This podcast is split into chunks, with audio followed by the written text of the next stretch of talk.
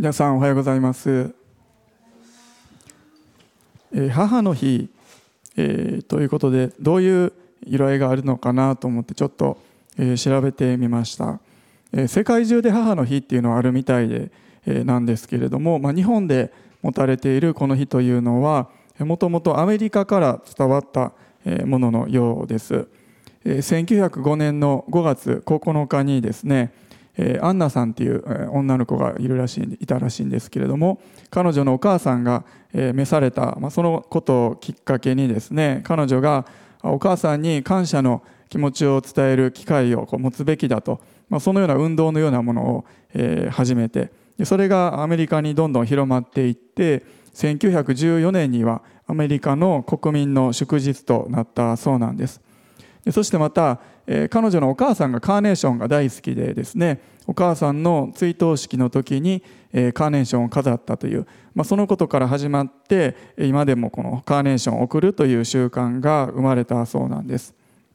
でえちなみにアンナさんのお父さんは牧師先生らしいです。そしてお母さんもえ日曜日の日曜学校でもうずっと 20, 20年以上ですねえ日曜学校の先生をされていたそうなんですね。ですのでそのお母さんはアンナさんのお母さんだけであったあだけであったなくですねそれだけじゃなくて教会全体の霊的な意味でも多分お母さんだったんだろうなと思います。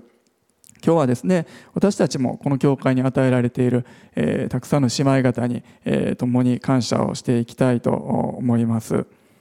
えっと今ですね毎朝デボーションでヨハネの福音書を多くの方と一緒に読む機会が与えられていますそして今朝は最後の21章になりました今朝朝ですねもうすでに読まれた方も夜に時間とって読もうかなと思っておられる方もいると思いますけれども今朝はそのヨハネの福音書最後の章21章を開いてですね共に読みたいと思います。ヨハネの福音書21章の1節から14節までを今朝は読みたいと思います。ヨハネの福音書21章の1節から14節では聖書をお持ちの方一緒に読みましょう。その後イエスはティベリア湖畔で再び弟子たちにご自分を表された。表された次第はこうであった。シモン・ペテロ、デドモと呼ばれるトマス、ガリラヤのカナ出身のナタナエル、ゼベダイの子たち、そして他に二人の弟子が同じところにいた。シモン・ペテロが彼らに、私は寮に行くと言った。すると彼らは私たちも一緒に行くと言った。彼らは出て行って小舟に乗り込んだが、その夜は何も取れなかった。夜が明け始めていた頃、イエスは岸辺に立たれた。けれども弟子たちにはイエスであることがわからなかった。イエスは彼らに言われた。子供たちを食べる魚がありませんね。彼らは答えた。ありません。イエスは彼らに言われた。船の右側に網を打ちなさい。そうすれば取れます。そこで彼らは網を打った。すると、おびただしい数の魚のために、もはや彼らには網を引き上げることができなかった。それでイエスが愛されたあの弟子がペテロに主だと言った。シモン・ペテロは主だと聞くと裸に近かったので上着をまとい湖に飛び込んだ。一方他の弟子たちは魚の入った網を引いて小舟で戻っていった。陸地から遠くなく200ペキスはどの距離ほどほどの距離だったからである。こうして彼らが陸地に上がるとそこには炭火が起こされていてその上には魚があり、またパンがあるのが見えた。イエスは彼らに、今取った魚を何匹か持ってきなさいと言われた。シモン・ペテロは船に乗って網を陸地に引き上げた。網は153匹の大きな魚でいっぱいであった。それほど多かったのに網は破れていなかった。イエスは彼らに言われた。さあ、朝の食事をしなさい。弟子たちは主であることを知っていたので、誰もあなたはどなたですか？とあえて尋ねはしなかった。イエスは来てパンを取り彼らにお与えになった。また魚も同じようにされた。あもう一節ありましたねイエスが死人の中からよみがえって弟子たちにご自分を表されたのはこれですでに3度目であるありがとうございます、えー、この箇所、まあ、お弟子さんたちが出てきますけれども、まあ、一番の中心人物はペテロかなと思います。他にもトマスやナタナエルヨハネとヤコブ他にも2人の弟子がいたと、まあ、そのように書かれてあります。で彼らはイエス様が復活された後にガリラヤに戻っていたということがですねこの箇所を読むと分かります。そしてペテロたちは夜に漁をしたけれども何も取れなかったんですね。でもイエス様の言葉に従って船の右側に網を下ろすとえ大量の魚が取れたと。まそのようなストーリーです。ロケーションはガリラヤ湖です。ですので彼らにとっては本当に特別な場所だということができると思います。この箇所を読んでいてですねちょっと興味深いなと思うのは、え弟子たちとイエス様とのこういろんな思い出というか出来事がですね蘇ってくるようなあそういえばイエス様あの時もこんなだったなとそういうふうに思い起こさせるような場面というか状況がいくつか出てくるんですね。でこの奇跡ですけれどもこの奇跡が弟子たちにとってどんな意味があったのかということを今朝は考えたいと思っています。でおそらくイエス様はこの奇跡を通して弟子たちに励ましを与えたいと思っていたんだと思うんです。で私たち皆ですね人は皆励ましというものを必要としていると思います。特に今のような状況の中ではですね励ましが必要ですしそうでなくても誰かから励ましを受けるというのは嬉しいことだと思うんですね。いろんな人いますけれども中には励ますのがめっちゃうまい人っていますよね。もうさりげなく励ましてくれる人っていると思います。中にはですねさりげなくないというかもうめっちゃ大げさにですねもう頑張れ頑張れとかですねもうすごいすごいともうこんなんできるのはあんたしかいないよともうちょっと大げさすぎるでと思うぐらいにもう励ましてくれる、まあ、そんなタイプの励ましをくれる人もいると思いますイエス様も励ますのがうまいなと思うんですそのタイミングその方法本当に絶妙な励ましを主は与えてくださいました。でこの奇跡からイエス様が弟子たちに与えた3つの励ましについて見てみたいと思います。そしてその3つの励ましというのは私たちも必要としている励ましだということができます。まず1つ目の励ましは実際的な励ましです。実際的な助けともいうことができると思います。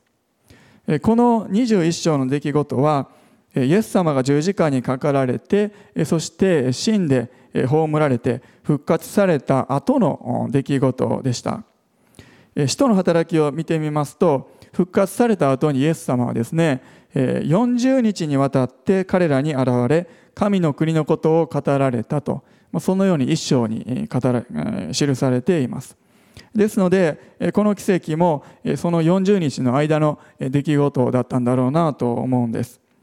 イエス様復活されたのは良かったんですけれどもでも復活されたイエス様は今までのようにお弟子さんたちと常にいつも一緒にいたというわけではなかったようなんですね。そして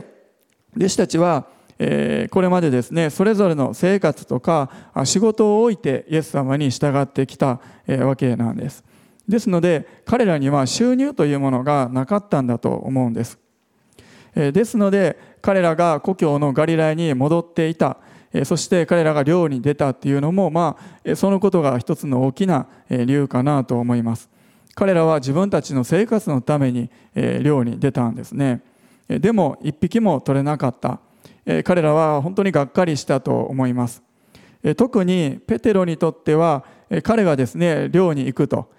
彼が言い出しっぺで言い出してそれに他のお弟子さんたちもついていったので彼が一番がっかりしたかなと思うんです。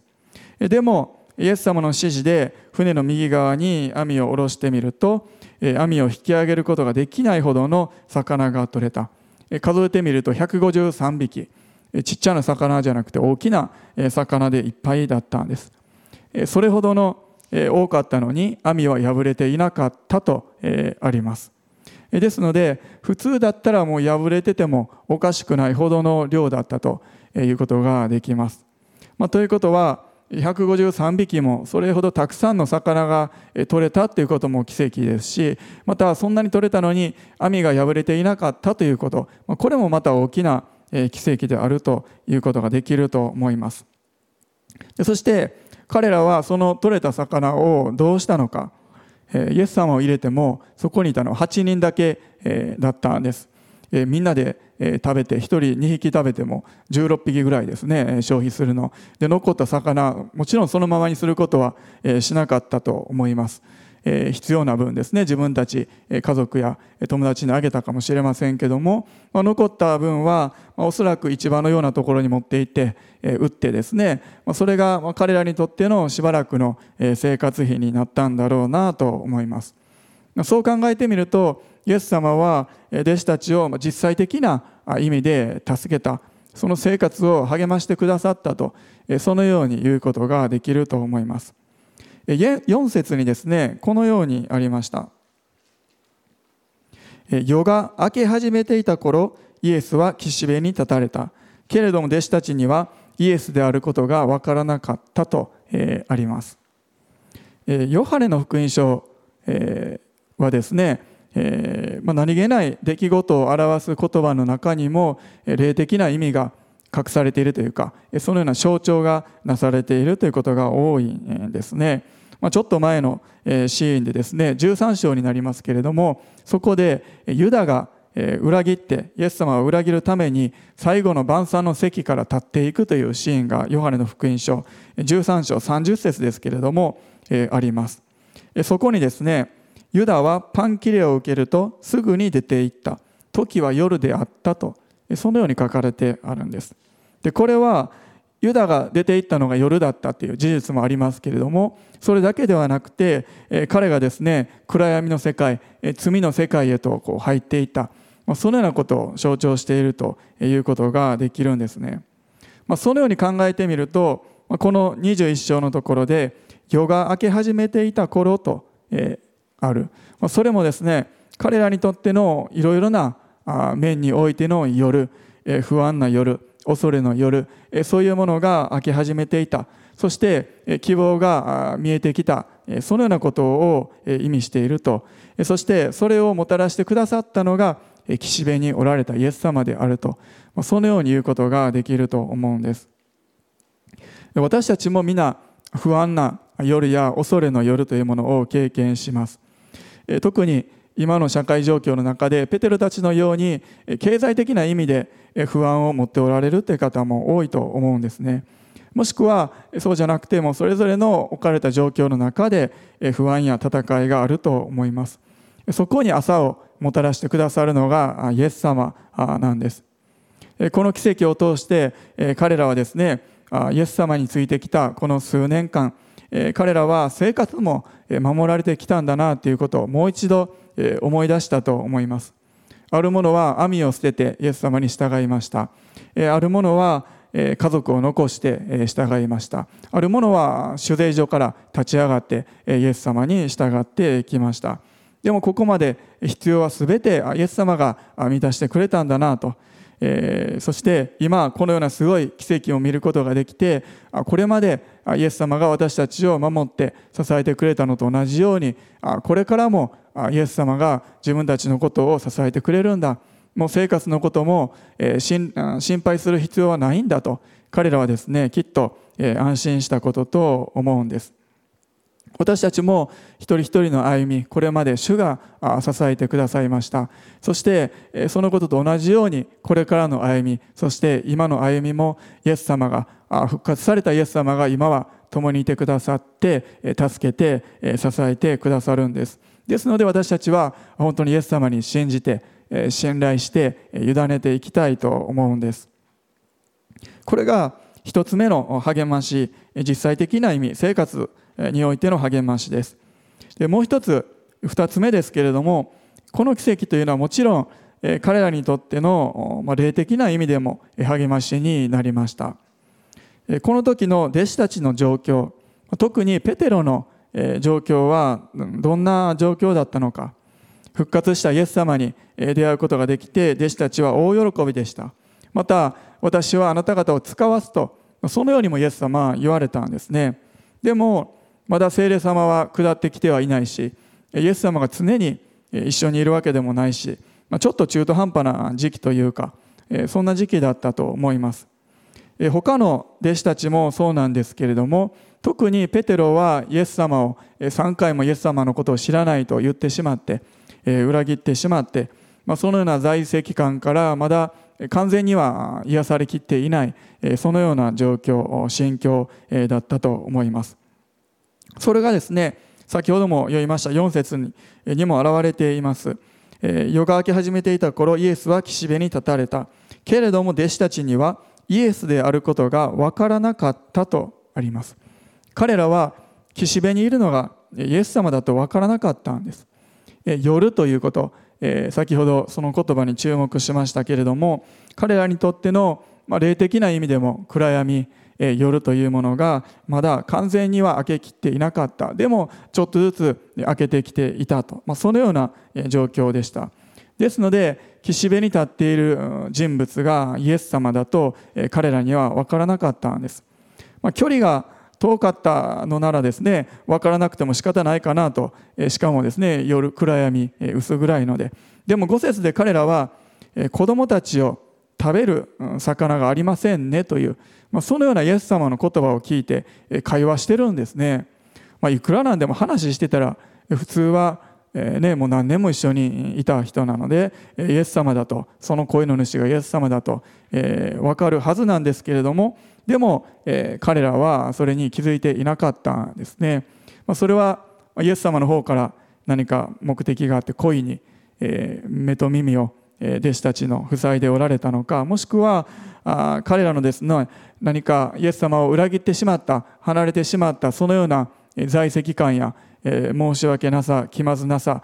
気まずさそして、落ち込んだ気持ちのようなものがイエス様との間に何か壁のようなものとなってしまって、目をくらまして、いてしまったのかもしれないんです、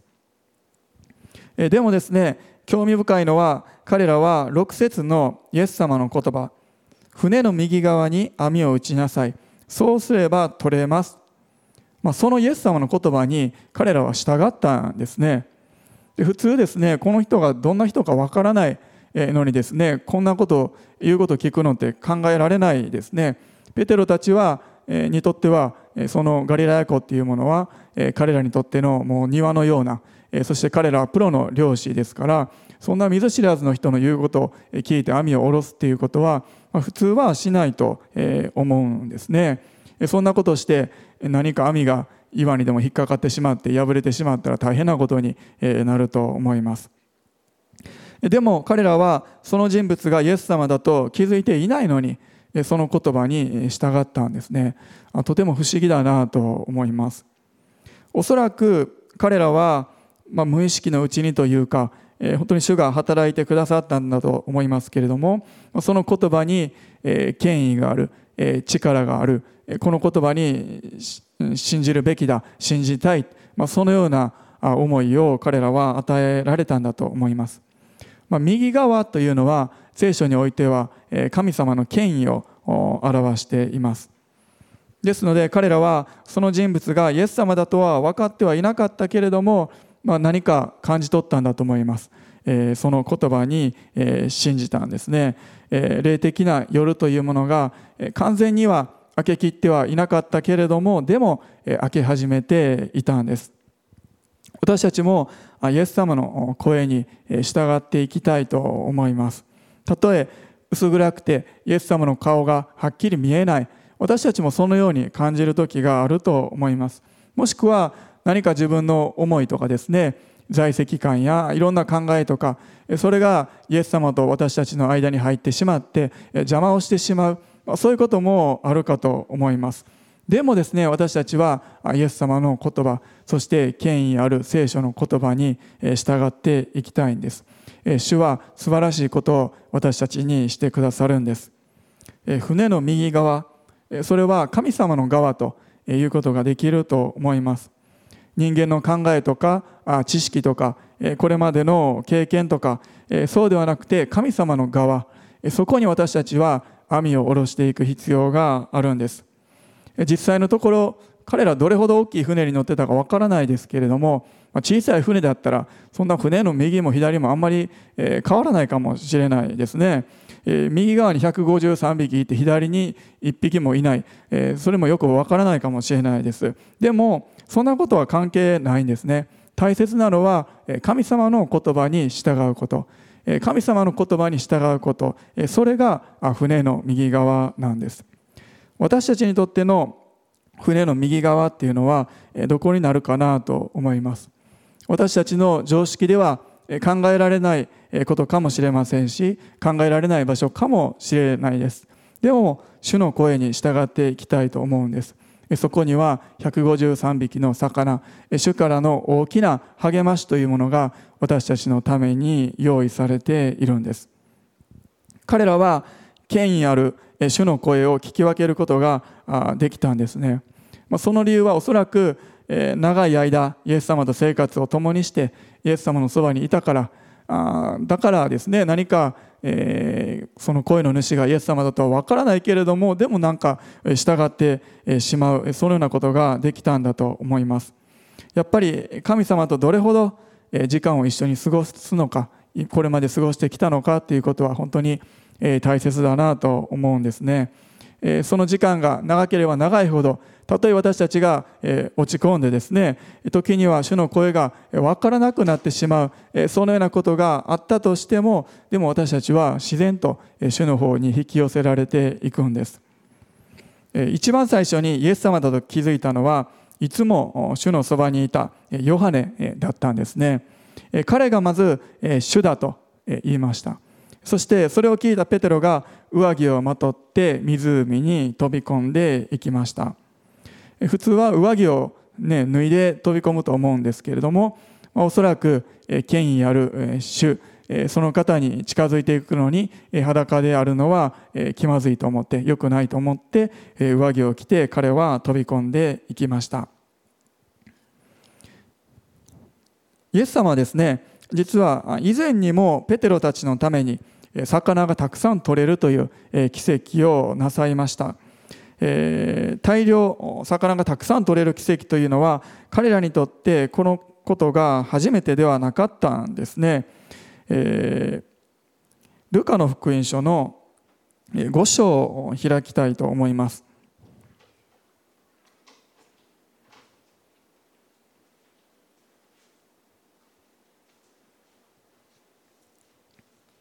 ルカの福音書5章の4節から6節です。ルカの福音書5章4節から6節読みましょう。話が終わるとシモンに言われた。深みにこぎ出し網を下ろして魚を取りなさい。するとシモンが答えた。先生、私たちは夜通し働きましたが何一つ取れませんでした。でもお言葉ですので網を下ろしてみましょう。そしてその通りにするとおびただしい数の魚が入り網が破れそうになった、えー、まだイエス様に出会って、えー、すぐの初期の頃の出来事ですけれどもここでも彼らはイエス様の声に従ってそして魚がたくさん取れるという奇跡を、えー、経験したんです。で面白いのはこの時ペテロは、えー、私たちは夜通し働きましたが何一つ取れませんでした。でもお言葉ですので網を下ろしてみましょうと。まあ、何かちょっと言い訳のようなことを言ってか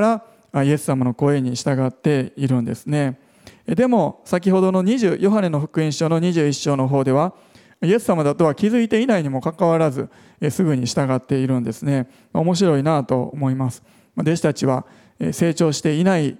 ように見えて、ちょっと成長していたのかもしれないですね。そしてこのルカの5章のところえ大量の魚が取れてえ、網が破れそうになった。そして破れそうになった。あそれほどの魚が取れた奇跡を目撃して、えペテロは何と言ったのか、えー、5節。あ5章の8節です、え、これを見たシモン・ペテロはイエスの足元にひれ伏して言った。主よ私から離れてください。私は罪深い人間ですからと。彼はこのように言ったんですね。私から離れてくださいとペテロは言いました。で一方ですねヨハネの21章のペテロはどうだったかというと反射的にこう上着を着てですねイエス様のところに飛び込んで近づいていったんですね。正反対になっているなと思います。私たちもかつては自分なんかイエス様にふさわしくないとそのように思っていたかもしれないです。私なんて汚れているから離れてください。もしくは、まあ、自分なんてキリスト教なんてそんな清い感じがするとこ行くにふさわしくないな。教会なんて行くにふさわしくないな。そのように思っていた方もいらっしゃるかもしれないです。でも私たちが私のために十字架にかかってくださって葬られてそして復活されたそのイエス様に出会ってそのイエス様のその愛の深さどれほどのお方であるのかそれを私たちが知っていく時に私たちは変えられてペテロのように喜んでイエス様に近づいていくものへと私たちは変えられるんですね。離れてくださいと距離を取りたかった自分ではなくて今は本当に喜んでイエス様に近づいていきたいとそのように願うものへと私たちも変えられたんです。私たちもペテロや弟子たちのように時に失敗したりイエス様を裏切ってしまうこともあります。でも本当に絶えずイエス様のもとに戻っていきたいと思うんですね。イエス様は私たちを必ず受け入れてくださいます。そしてイエス様はご自分を裏切った逃げていった弟子たちに対してこのような素晴らしい大きな奇跡をしてくださったように私たちにもしてくださるんですね。私たちはイエス様こんな私のためにこんな素晴らしいことをしてくださるんですかと時に思います。そのような素晴らしいことも主は私たちのためにしてくださいます。それは私たちを励ますためなんです。そして私のところへもう一度戻ってきなさいと主は呼んでおられるんです。その声に導かれて私たちもペテロのようにイエス様のもとに飛び込んでいきたいと思います。最後の3つ目ですけれども彼らの召し証明ですね使命それに対しての励ましを主は与えてくださったということができると思います。もう一度ルカの福音書の5章の10節と11節を読みたいと思います。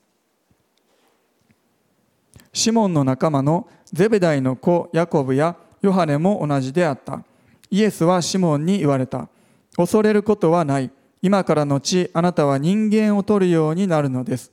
彼らは船を陸につけると全てを捨ててイエスに従った。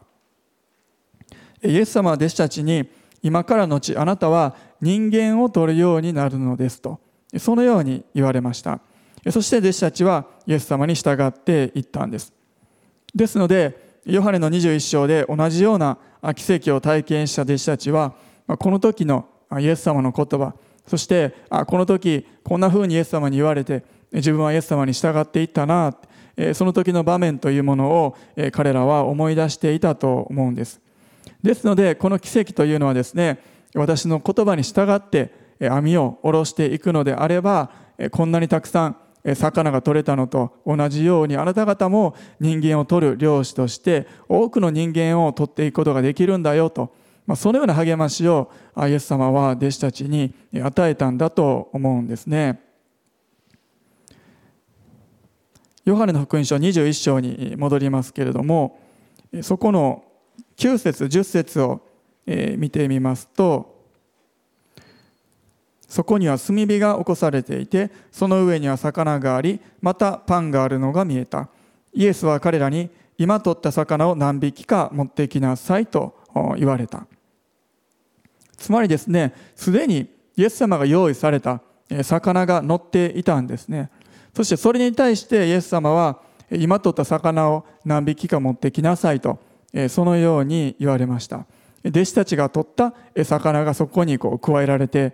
いったんですね。何かイエス様の働きとそして弟子たちの働きその共同作業で食卓が出来上がっていくようなですねそのシーンだと思います。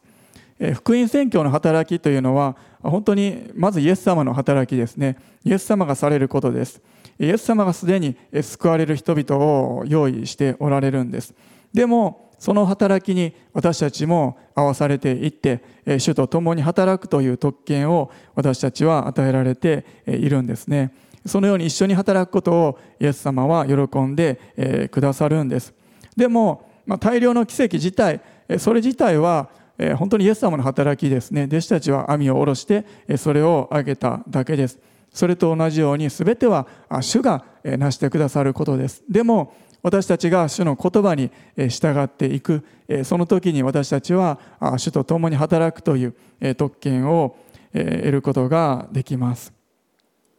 この出来事のしばらく後にイエス様は天へと帰られてそして聖霊様が下ります。そして弟子たちは多くの人間を取る漁師として仕えていくことになるんです。この奇跡はこの後始まる彼らにとっての人間を取る漁師としての働きその飯それに対しての励ましでもありました。この網いっぱいの魚のようにあなたたちも多くの人を取るようになるんだよとイエス様は語っておられて励ましを与えられたんです。私たちもえ、同じようにですね自分の飯に対して主から励ましを受け取ってそしてそれを確認していく、えー、まあ、その作業というかそのような時を持つこと。本当に大切なんですね、えー、不安定な状況にあった弟子たちにとって飯を確認するということは、え本当に大切でした。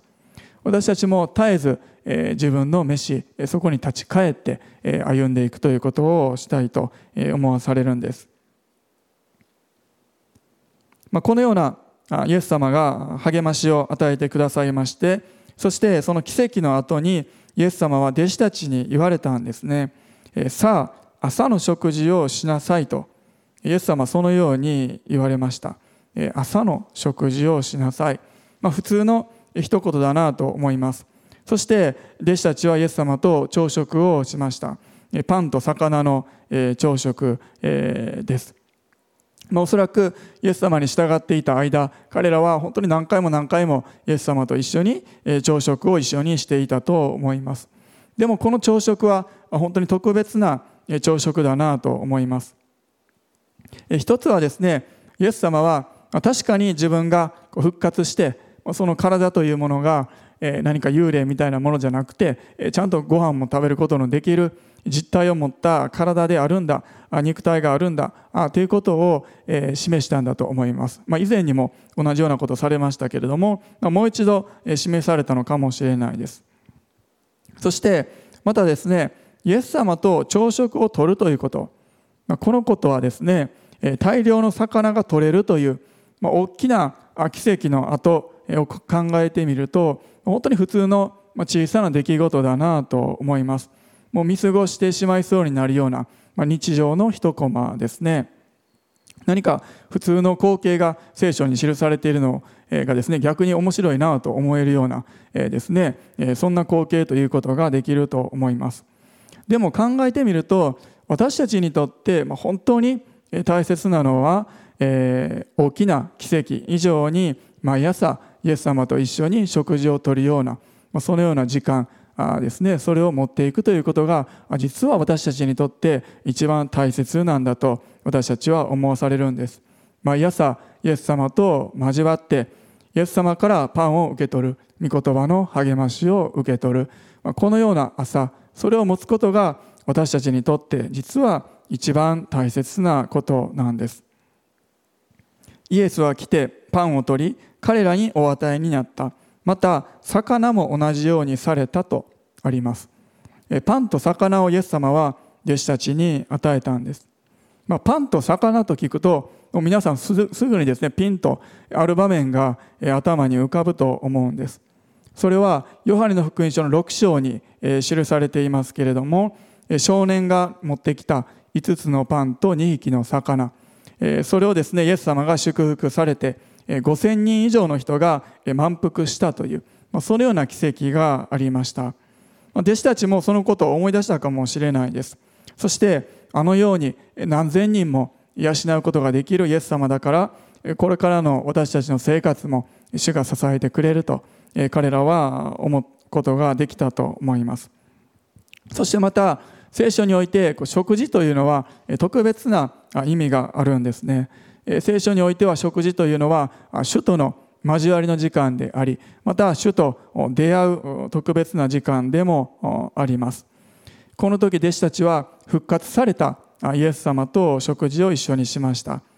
それはですね私たちが復活されたイエス様と持つことのできる新しい交わり豊かな交わりそしてイエス様の復活の命に預かることができるんだということそのことを象徴しているんです。弟子たちが復活されたイエス様からパンと魚を受け取ってそれを食べたように私たちもイエス様から命のパンを日々受け取って歩んでいくことができるんです。5つのパンと2匹の魚で何千人もの人が満たされた。その奇跡というものはただ単に何千人もの人の空腹を満たしたという、まあ、それ以上の意味がありました。イエス様は私は命のパンですとその後に言われたんですね。イエス様こそが誠のパンで多くの人に永遠の命を与えることができる。イエス様はそのことを語っておられたんです。私たちも毎朝ですね毎日イエス様から命を命のパンを受け取っていくことができるんです。復活されたイエス様は奇跡をもって弟子たちを励まされました。実際的な意味でそして霊的な意味でまた彼らの飯についてももう一度確認を与えて励ましを与えたんです。主はですねそのようにして私たちを日々励ましておられると思います。私たちの必要を満たしてくださりまた時に落ち込んだ私たちを励ましてくださりまた私たちの飯というものを主は確認させようと私たちにしておられます。そして復活されたイエス様との交わりに主は私たちを招いておられるんですね。イエス様が私たちに与えてくださるパンと魚それを私たちも受け取っていきたいと思います。時に私たちはいろんな意味においての夜というものを経験すると思うんですね。恐れを持ったり不安を持ったりします。でも主はですねさあ朝の食事をしようとそのように私たちに呼びかけてそしてイエス様との豊かな交わりに私たちを招いておられます。そこに私たちが体験することのできる本当の意味で豊かなものがあるんです。そして私たちはそこから力をいただいて新しい一日をそしてまた新しい一週間を歩んでいくことができます。お祈りします。天のお父様あなたの皆をあがめます。毎日イエス様が私たちをあなたとの交わりに招いておられることを心からありがとうございます。そしてその中で私たちが本当に主からの豊かなものを受け取ることができる。本当にそのことをもう一度覚えて心からありがとうございます。特に今励ましを必要としているお一人お一人のためにお祈りいたします。どうか人間の知恵や知識や力ではなくて上からの豊かな励ましをあなたがお与えください。必要をあなたが与えてください。またがっかりとしたあその心を主が支えてくださって新しい元気と力を祝福なってください。また自分がどこに行くべきなのか何をすべきか分からなくなっている方に主が語ってくださって主が与えてくださる飯というものを握ることができますように。ハレルヤ。イエス様ありがとうございます。そしてイエス様あなたにある喜びの朝というものを迎えることができますように。ハレルヤイエス様ありがとうございます。しばらくそれぞれ祈っていきましょう。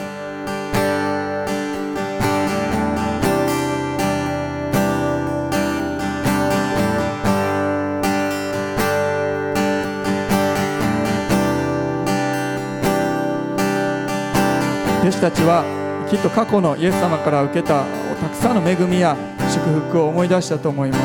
私たちも本当にそれを思い出して主に感謝していきたいと思うんです。そしてこれまでと同じように主がこれからも導いてくださると本当に確信して主に感謝しましょう。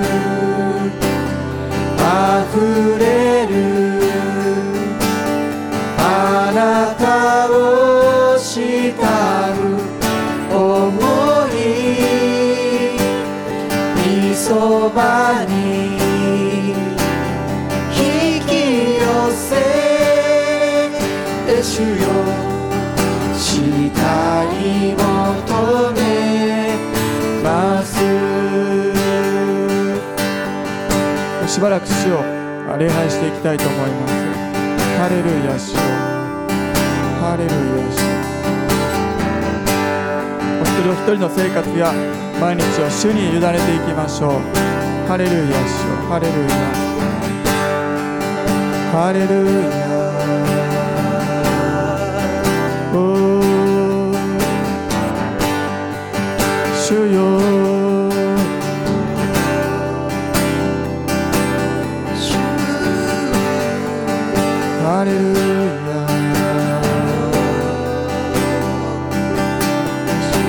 賛美の中で主が一人一人に触れてくださり癒してくださりまた励ましてくださり新しい力を与えてください。